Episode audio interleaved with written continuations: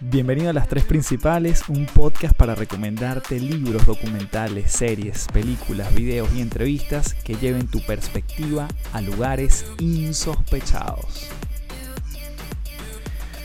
Bueno, bienvenido a Las Tres Principales, episodio número 9.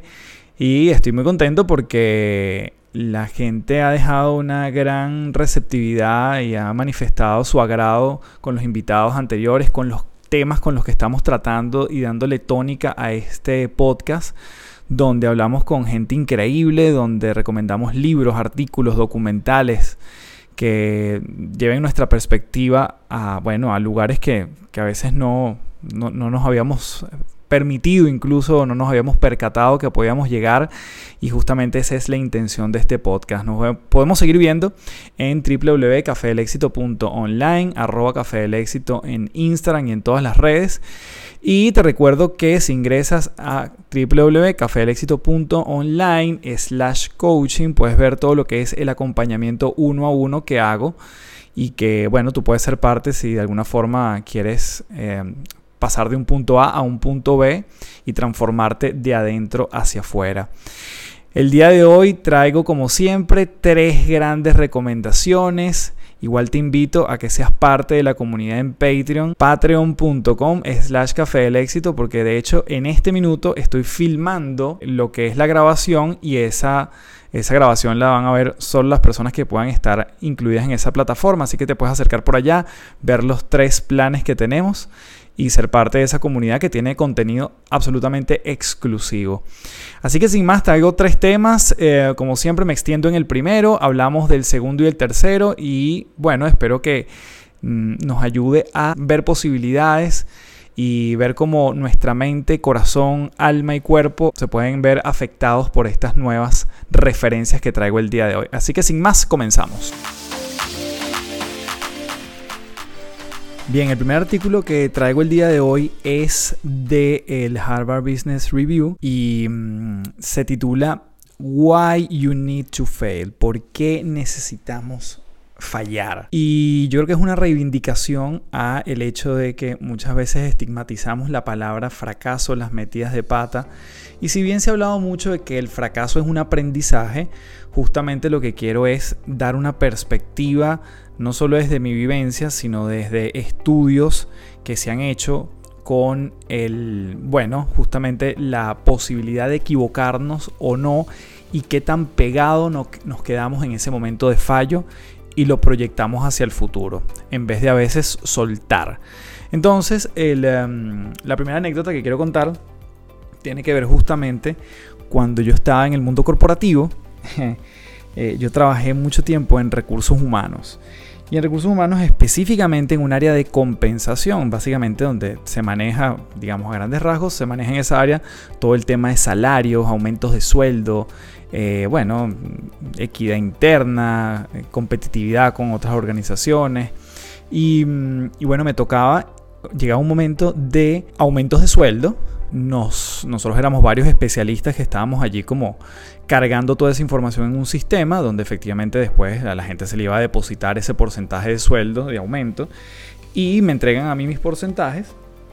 Total que yo lo cargo a, su vez en un Excel y cuando, bueno, pasa todo el proceso, se le deposita a la gente y mi jefe llega a los pocos días eh, que ya a la gente se le comunicó su aumento y me dice, ¿qué son estos porcentajes?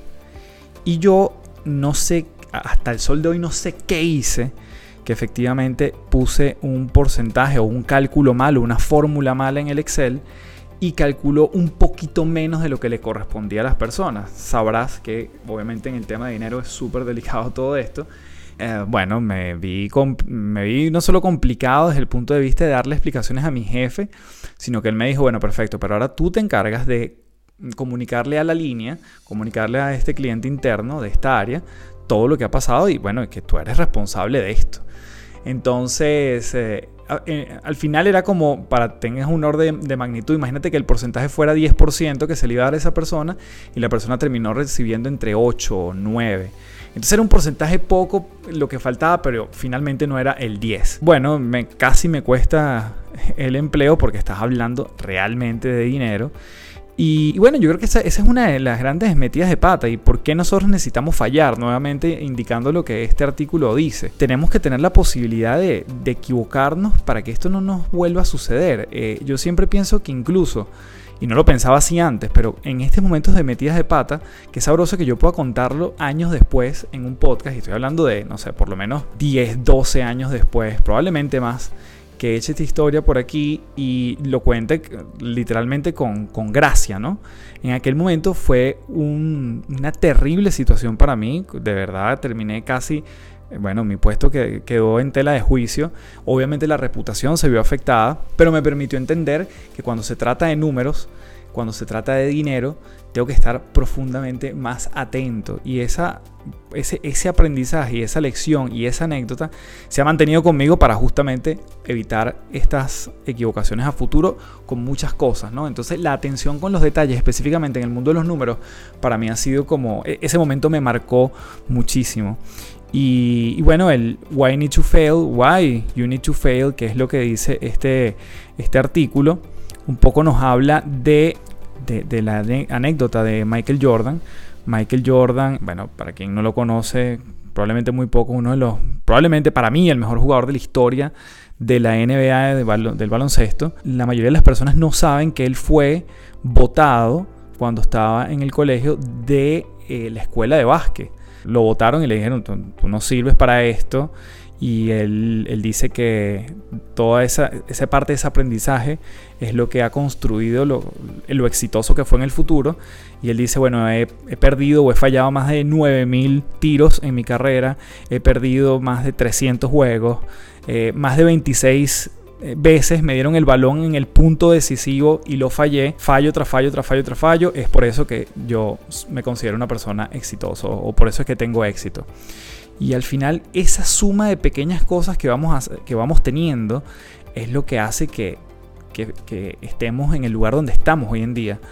Hace poco hablaba con una persona que me decía, si yo fuese al pasado no cambiaría nada de mi pasado justamente porque creo que todo lo que la todas las equivocaciones que tuve en el pasado, no las corregiría porque si no no estuviera donde estoy hoy. Estoy muy contento con mi vida hoy en día.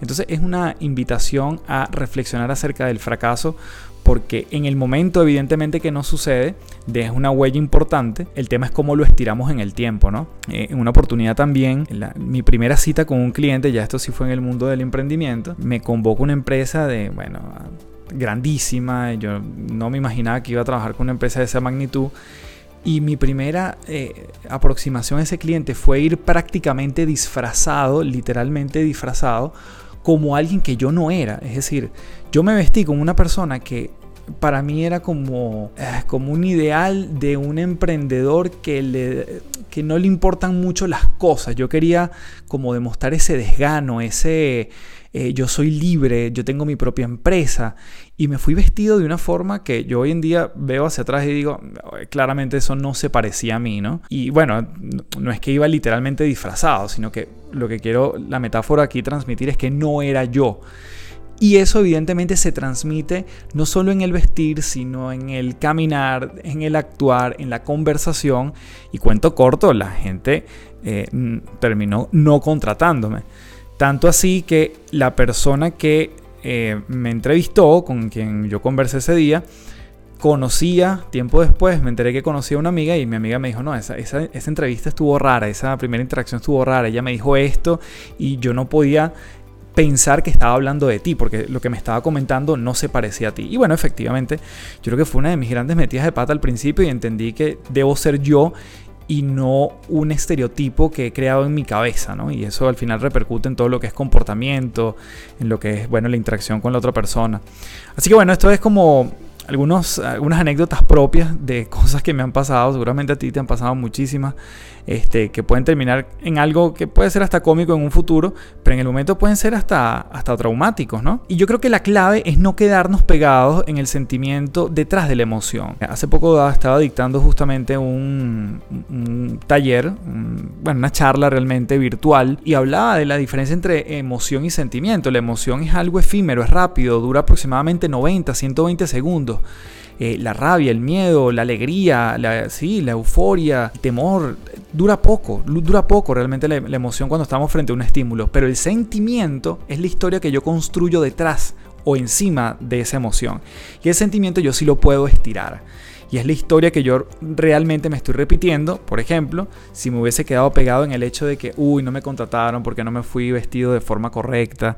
O no sé cómo pude fallarle a mi jefe en este tema de los aumentos. Y bueno, me van a despedir. ¿Y qué pasa si mi reputación se ve manchada? ¿Y qué pasa si llega a otros oídos? ¿Y qué pasa si no me contratan en ninguna otra empresa? Todo eso es el sentimiento que yo le estoy sumando a una emoción que puede ser bastante rápida si la dejo ir. No quiere decir que no voy a aprender. Y justamente es eso lo que estamos hablando, yo puedo aprender de eso, yo puedo reflexionar, yo puedo comentarlo con otra persona, puedo hablarlo con un individuo que le haya pasado exactamente lo mismo o que haya trabajado en algo similar a mí para ver si él tiene alguna perspectiva o algún consejo particular. El tema es cómo yo desde el aprendizaje también estoy dispuesto a soltar esa emoción y no quedarme. ¿Y cuál es el sentimiento que construyo alrededor de eso? Puede ser de risa, puede ser de, anécdota, puede ser algo bastante lúdico, bastante desde el aprendizaje. Y desde allí entonces te permite levantarse ante esa caída. Aprender a fallar es importante y es parte del proceso de lo que llamamos éxito, ¿no? O, bueno, sí, cuando las cosas no salen bien. Siempre el éxito para mí es una cosa, a pesar de que mi cuenta se llama Café del Éxito, el éxito siempre es algo superlativo. Pero fíjate que eh, según Angela, Angela Dudworth, que es profesora de psicología de la Universidad de Pensilvania, el éxito académico tiene poco que ver con los dones y las capacidades naturales de una persona y mucho que ver con su motivación y con lo que los académicos anglosajones denominan el grit G-R-I-T. Y es un término que pudiésemos traducir como una firmeza de carácter o a veces se traduce también como persistencia. Y es esa persistencia, lo que nos dicen los investigadores, que solo puede alcanzarse si sabemos cómo enfrentar el fracaso y seguir adelante. Es pararnos y levantarnos. En el momento en que yo me quedo pegado por un tiempo, no hay una regla, pero por un tiempo que ya deja de ser prudente, yo me estoy privando de una cantidad de cosas porque cuánto voy a compartir yo de mi sabiduría en el tiempo tiene que ver mucho con esas metidas de pata. Y uno habla desde el aprendizaje. Lo que pasa es que cuando desmontamos muchas de esas historias nos damos cuenta que detrás de un buen consejo lo que hay es muchas caídas también, ¿no? Entonces, bueno, lo que puede ser para ti, que me estás escuchando, una idea para tu jefe, un emprendimiento que llevas tiempo posponiendo, si no eres bueno en la ejecución de algo, búscate a alguien que sí sea bueno allí. Quizás tú eres bueno en la idea, pero no eres bueno haciéndola posible, haciendo que las cosas sucedan. Allí es donde viene el complemento. Entonces, es la capacidad de nosotros entender que postergarlo no va a ser la solución. Postergarlo por el hecho a qué pasa si me equivoco no es la solución, sino es, bueno, cómo yo traspaso este límite, ¿no? Cómo me doy permiso incluso a intentarlo porque lo, lo mejor que pueda pasar es que exactamente me suceda lo que yo tenía planificado. Y quizás el peor escenario es que yo esto lo cuente como una anécdota en el futuro. Nuevamente, al principio cuesta, cuesta trabajo eh, resignificarlo, pero en el momento exactamente que yo cambio mi diccionario personal de esa anécdota, se transforma en un profundo aprendizaje que no solo es para mí, sino para la gente que está junto a mí, bien sea un equipo de trabajo, familia, hijo, en un futuro, lo que fuese. Y mm, quisiera aquí citar justamente también a Carol Dweck, que explica que los seres humanos podemos tener dos tipos básicos de mentalidades. Y ella habla de la mentalidad fija y la mentalidad de crecimiento. La mentalidad fija es aquella que asume que nuestras capacidades y la personalidad no puede ser cambiado de manera significativa. Y por ende, las cosas que nos salen bien, nuestras ganancias, nuestros éxitos, nuestras metas conquistadas, pueden ser una expresión de esas capacidades y cómo se miden con unos estándares que también son fijos. Es decir, estamos bajo esta mentalidad fija, perpetuados a cambiar bastante poco. ¿sí? Por lo tanto, ella dice, hay una otro tipo de mentalidad y es la mentalidad de crecimiento. Así como existe la mentalidad fija, este, existe la mentalidad de crecimiento, que por el contrario cree que nuestras capacidades pueden ser ampliadas, modificadas, expandidas Y por ello ve el fracaso, visualiza el fracaso, le da un significado al fracaso como una oportunidad de crecer en lugar de verlo como una expresión de nuestras limitaciones innatas. Y evidentemente estas dos mentalidades guardan una estrecha relación con la manera en que nosotros reaccionamos frente al éxito o frente al fracaso y por ende con nuestra capacidad incluso de ser más felices en nuestro día a día. La mentalidad de crecimiento crea una pasión por aprender, por, bueno, por seguir creciendo, en vez de fomentar un deseo desmedido de aprobación externa. Entonces aquí tiene que ver mucho con una motivación interna también, una motivación intrínseca que me mueve a mí a aprender más, a desarrollarme más. Y esa es la mentalidad de crecimiento. Por lo tanto, las personas que adoptan este estilo de vida realmente no se ven a sí mismos como, como fracasados cuando, cuando fallan. Y Dweck, Carol Dweck, señala lo siguiente, en un estudio de la Universidad de Stanford nos dice que alabar constantemente los talentos, la inteligencia y otras capacidades de los niños puede tener una autoestima positiva, pero en algún momento les hará colapsar ante la primera experiencia de fracaso que deban enfrentar y muchas veces eh, terminará desmoralizándolos o haciendo más difícil que quieran volver a intentar algo que potencialmente pudiesen fallar. Entonces yo creo que hay que, y esto, esto particularmente me pasa actualmente con mi hija de tres años y eh, eh, yo no sé por qué, creo que lo adoptó no solo de, del jardín donde, donde estudia, sino de la, alguna, alguna comiquita, alguna, algún programa que ella ve en televisión. Y creo que es particularmente de un conejito que es como bien competitivo. Y ella siempre está pendiente de, bueno, quién llega primero a la ducha, quién llega primero, quién, quién come primero, quién es el ganador, quién es el ganador. Y obviamente lo que mi esposo y yo tratamos de equilibrar es ese, ese aplauso combinado con el hecho de que no pasa nada si llegas de segundo, no pasa nada si pierdes, no pasa nada si hoy no es una competencia. Y yo creo que eso es básicamente creencias que nos han sembrado, que nosotros tenemos la posibilidad de sembrar, pero también tenemos la posibilidad de cuestionarla. Bien, bueno, cuando, y Carol Dweck, una de las cosas con las cuales concluye, dice, alabar las capacidades innatas de un niño, innatas de un niño, probablemente lo lleve a esa mentalidad fija, Mientras que alabar el esfuerzo, el trabajo, modifica el foco de atención a la conducta y en lugar de habilidad, más bien genera una mentalidad más resistente, la firmeza de carácter o este grit a la que nos referíamos antes y la capacidad de persistir ante el fracaso. Entonces, bueno, este, este es un artículo que como siempre te lo voy a dejar allí. Muchos de los artículos que, que, que me llevan a mí a desarrollar temas están en inglés, tú los puedes obviamente chequear, está allí el link en la descripción de este episodio. Y a veces me apoyo en otras cosas para seguirlo desarrollando. Es decir, muchas veces me detona la, la, idea, la intención de hacer un episodio acerca del fallo por un artículo particular, por un documental, por una entrevista que escuché, leí o vi. Y bueno, obviamente me apoyo de diferentes referencias. Pero bueno, este artículo que fue el, em, el disparador para, este primer tema en las tres principales, te lo dejo en la descripción y seguimos con el segundo. Bien, esta segunda recomendación proviene de un artículo de Forbes que em, se llama El poder de decir no sé y la importancia de muchas veces asumir que no nos las sabemos todas y cuánto cuánto nos cuesta asumir, ¿no? Y es que estamos condicionados muchas veces a tener y proporcionar respuestas rápidas y seguras como un signo de competencia y muchas veces hasta de liderazgo. Em, bueno, nos comportamos muchas veces como si las lagunas mentales tuviésemos que ocultarlas a, a toda costa, ¿no? Pero este deseo de tener una respuesta y además tenerla rápidamente realmente nos está ayudando. ¿Con qué frecuencia intercambiamos precisión objetiva y consideración por la inmediatez? ¿Por qué a las personas nos cuesta decir tanto no sé? Esta es la premisa que a mí me gustaría abordar en esta segunda recomendación. Me parece súper interesante porque tiene que ver justamente cuando nosotros estamos frente a otros, la capacidad de muchas veces mostrar lo vulnerables, lo frágiles que somos ante el hecho de no tener todas las respuestas, de una manera tan genuina que le demos a otros la oportunidad de también brillar y mostrar que Él puede traer soluciones a la mesa. Entonces, Este es un punto fundamental si tú estás trabajando con más de una persona en tu equipo de trabajo. Incluso a veces decirle, no darles todas las respuestas, incluso a pesar de que pensemos que podemos casi que inventarla o que escuchamos una vez algo que decía algo al respecto de eso que se está planteando, nos callamos y le damos la oportunidad al otro que también busque soluciones. Nosotros también ampliamos nuestra perspectiva.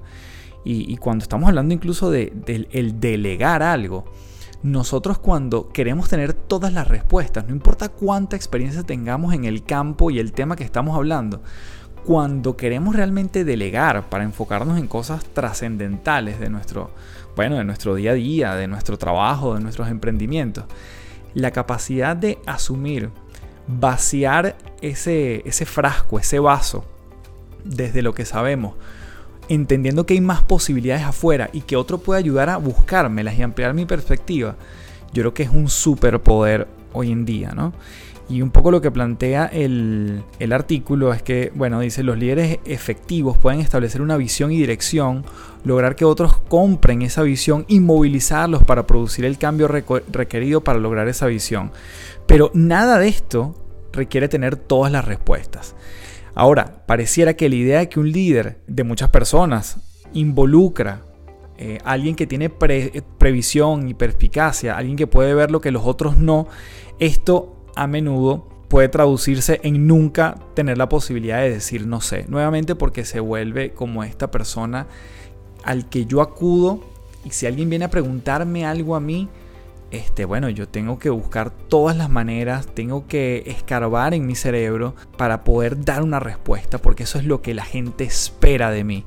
Y yo creo que eso hoy en día se está desmontando cada vez más. Entonces, em, la próxima vez que nuestro instinto nos quiera proporcionar una conversación que tenga de nuestra parte una respuesta rápida o ese comentario, eh, el artículo dice, bueno, haz una pausa y considera lo siguiente. ¿Valoras tú el hecho de valoras más el hecho de tener un conocimiento sobre el hecho de tomar una decisión acertada, porque la información siempre va a existir en Google, pero a la hora de sintetizar esos datos, investigar, conectar puntos, ver perspectivas, este, cuestionar, asombrarte, curiosear, eso no lo tiene Google, eso lo tiene cada quien. Y es allí donde viene, bueno, esta, esta posibilidad que tenemos de, con muchos datos de diferentes lugares, no solo desde nuestro espacio de conocimiento, podemos tomar mejores decisiones. Bien. Y mm, la otra pregunta que plantea este artículo dice, bueno, eh, ¿qué arriesgas al asumir que lo sabes? Y sale una, una cita de Shakespeare que dice, el tonto piensa que es sabio, pero el sabio sabe que es un tonto. Entonces intenta eh, comenzar de la suposición de que no sabes la respuesta, de que nos estamos perdiendo al asumir que sabemos la respuesta. Entonces, bueno, una de las cosas que dice es, eh, bueno, qué sutilezas nos estamos perdiendo, qué matices nos estamos perdiendo. Y, yo creo que es parte de la película que de alguna manera no estamos permitiéndonos ver por creer que nos conocemos la película completa. Y claramente cuando, eh, cuando, alguien, cuando tenemos a personas que nos ven como figuras, como quizás un referente. Yo creo que nada, no hay nada más sexy que esa persona también sepa decir no sé. Hace poco hablaba con bueno, una eminencia desde el punto de vista de la neurociencia, eh, persona que, que, trabajó en el MIT, que trabajó en Harvard, y él una de las cosas que me decía era que sus estudiantes año tras año, o bueno, semestre tras semestre, lo elegían como uno de los, de los, de los mejores profesores o de los profesores con los que se sentían más cómodos eh, y él no entendía porque él decía, a mi alrededor hay muchas eminencias, hay gente que es brillante, hay gente que ha publicado cientos de libros, miles de investigaciones, ¿por qué me eligen a mí? Y la respuesta fue muy linda porque los, eh, los alumnos le dijeron, porque usted es el único profesor que sabe decir un no sé él decía, efectivamente es parte de mi filosofía. Yo le digo a los alumnos, salgamos a averiguarlo, yo no lo tengo todas las respuestas, este, busquemos la solución, veamos alternativas, ayúdenme. Y yo creo que eso cada vez más tenemos que rescatarlo, porque desde lo, eh, eh, eso además tiene una línea delgada con, con, la soberbia muchas veces o con la terquedad y eso claramente no abre posibilidades. Así que bueno, esta era la segunda recomendación que quería dar. Este es el artículo que te lo voy a dejar como siempre de The Power of Saying I Don't Know, el poder de decir muchas veces que no lo sé. Y vamos entonces con la tercera recomendación del podcast y de este episodio de hoy. Y esta última recomendación viene de un artículo también que te lo voy a dejar como siempre en la descripción y es cómo superar el miedo al rechazo y claramente está vinculado con esto de, del fallar, ¿sí? Cuando también el fallo puede repercutir en un rechazo y con el hecho incluso hasta el decir no sé, que tenía que ver con la recomendación anterior, ¿no? ¿Qué pasa cuando yo me arriesgo a decir no sé? ¿Será que detrás de esa sobreargumentación y quererlo saber todo hay, una, hay un temor por ser rechazado? Y este artículo habla de ocho elementos que los voy a, recorrer rápidamente. ellos dicen, número uno, vivir más. En el mundo hay más de 7 mil millones de habitantes y es imposible caerles bien a todos. Por lo tanto, cada persona es única y no tiene ningún sentido compararnos. Lo segundo es atrevernos a ser como somos. Ser uno mismo nos libera de miedos, de frenos y de muchas veces condicionamientos ajenos o prejuicios ajenos. Cuando nos toca accionar en quién realmente estoy pensando, en el otro o realmente estoy cuidando mi integridad o estoy pensando en mí. El tercer elemento habla de cuidarnos, de sufrir con las críticas. Una gran amiga y mentora y además estuvo en el capítulo, en el episodio número, creo que fue el 5 de este podcast, que es Evelyn Mezquita, ya tiene una frase que dice, mm, me importa la gente, me importa genuinamente la gente, las personas, no me importan sus opiniones. Y bueno, lejos de parecer esto soberbio, mi interpretación de esa frase siempre ha sido que eh, el interés genuino que podemos tener por alguien es clave Ahora, la opinión que esa persona tenga de nosotros hay que verla con perspectiva. No quiere decir que me cierro al feedback, que me cierro a la retroalimentación, sino que, bueno, estoy viendo con perspectiva lo que esa persona me está queriendo decir de vuelta u opinando de mí. Y eso de alguna forma evita que yo sufra con la crítica.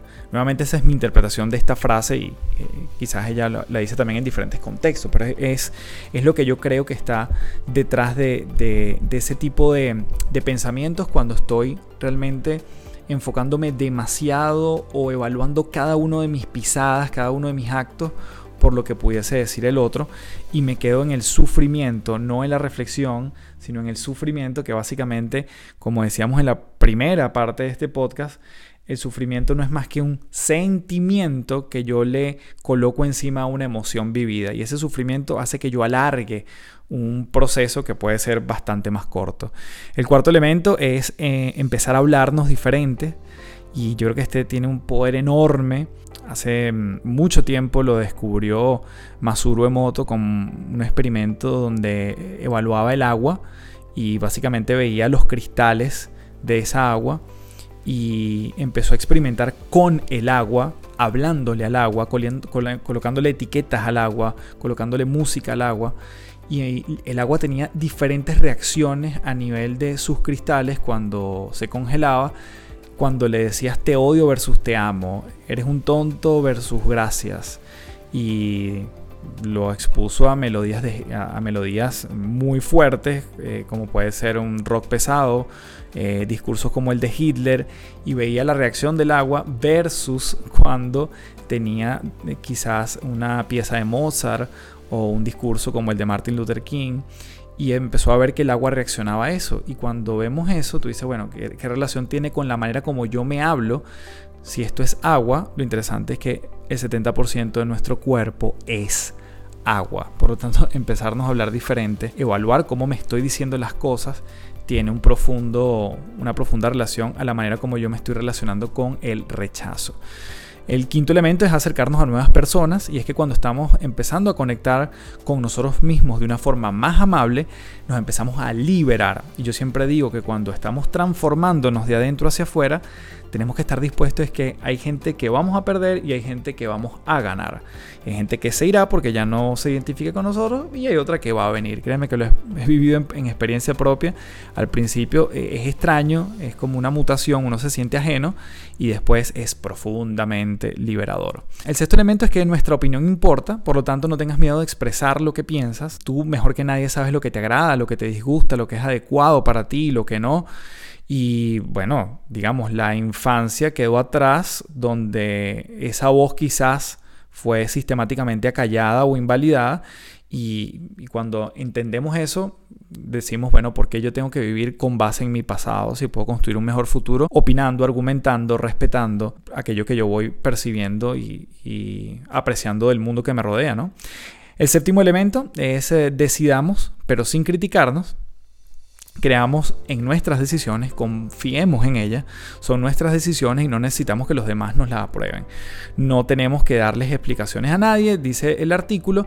Ahora, nuevamente, con perspectiva. No quiere decir que yo no puedo pedir consejo, yo no puedo tardarme en tomar una decisión porque necesito consultarle a alguien que tiene más experiencia que yo. Eh, pero en el momento que lo decidí hay algo mucho más fuerte y eso lo hablé en el, episodio de la intuición que te dice, sí, este es el camino. Y bueno, ¿cuánto de eso le estoy haciendo caso versus cuánto me estoy retrayendo por la potencial opinión de otros? Y el octavo elemento es, bueno, hagamos cosas para nosotros. Cuando recuperamos nuestro verdadero yo y dejamos de depender de la aprobación de los demás, de su juicio, eh, incluso de del juicio que nos hacemos a nosotros, aparece una... Una liberación y nos apetece realizar actividades y cambios que en nuestro momento no llevábamos a cabo por algún temor que surgía dentro de nosotros. Bueno, entonces yo creo que podemos empezar con cosas pequeñas, enamorarnos del cambio en las cosas más, eh, entre comillas, insignificantes, como un corte de cabello, como un color que nunca habíamos utilizado, unas palabras que mm, empezamos a usar que son nuevas para nosotros y empezamos a incorporar en nuestro vocabulario. Empiezas a aprender de algo particular que siempre te ha llamado la atención, pero quizás en algún momento lo estigmatizaste o no era bien visto en tu círculo y hoy lo empiezas a aprender.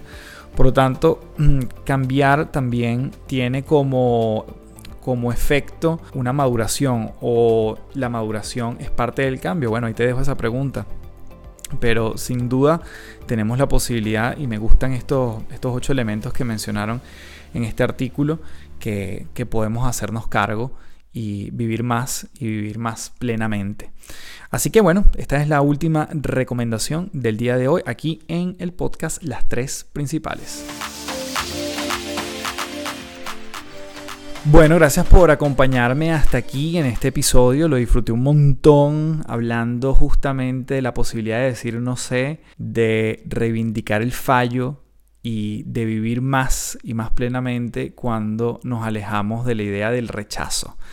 Bueno, la gente que, está en Patreon eh, tiene la oportunidad de ver este episodio en video. Yo aquí grabándome y algunas cosas que comento específicamente para, esta parte como audiovisual y lo pueden conseguir en eh, www.patreon.com slash café del éxito, así como una serie de beneficios en los tres planes que están allí para que disfrutes de contenido exclusivo, no solo de este podcast, sino de todo lo que vengo haciendo. Nos vemos en www.cafedelexito.online y además si a esa dirección le enlazas el slash coaching, puedes revisar lo que es mi práctica privada y cómo puedo apoyarte si está en tu haber pasar de un punto A a un punto B en cualquier ámbito de tu vida. Y bueno, nos vemos en las redes, arroba café del éxito. Gracias por quedarte hasta el final. Un fuerte abrazo y nos seguimos viendo en el próximo episodio de estas, las tres principales.